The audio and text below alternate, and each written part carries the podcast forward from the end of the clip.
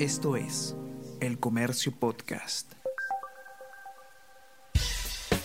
Buenos días, mi nombre es Soine Díaz, periodista del comercio, y estas son las cinco noticias más importantes de hoy, viernes primero de julio.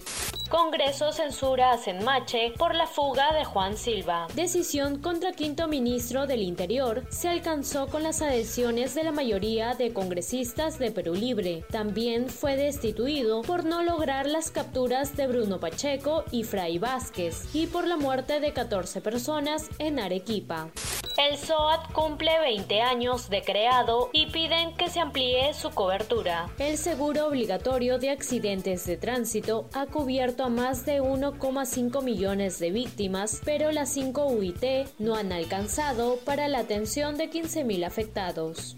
La defensa de Pedro Castillo insiste en que se anule investigación. El presidente Pedro Castillo, a través de su abogado Benji Espinosa, apeló el jueves la decisión judicial de primera instancia que declaró improcedente su recurso de tutela de derechos con el que buscaba anular la investigación que se le sigue por el caso Tarata y otros. Dólar sube por inestabilidad mundial. El precio del dólar cerró la jornada del jueves con un valor de 3 soles con 80 céntimos, un incremento del 0,99% frente al cierre del martes, cuando se ubicó en los 3 soles 70. Según expertos, esto se debió al riesgo de recesión en Estados Unidos y a factores internos.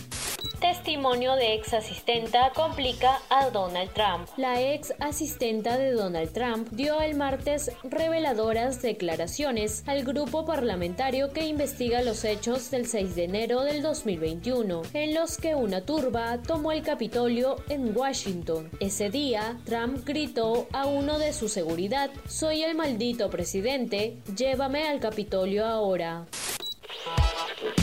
Hola a todos, ¿qué tal? ¿Cómo están? Eh, espero que estén comenzando su día de manera excelente. Yo soy Ariana Lira y hoy tenemos que hablar del debate presidencial. Podcast Tenemos que hablar con Ariana Lira. Lunes, miércoles y viernes desde las 7 de la mañana. Entérate todo sobre las noticias más relevantes del panorama actual, nacional o internacional.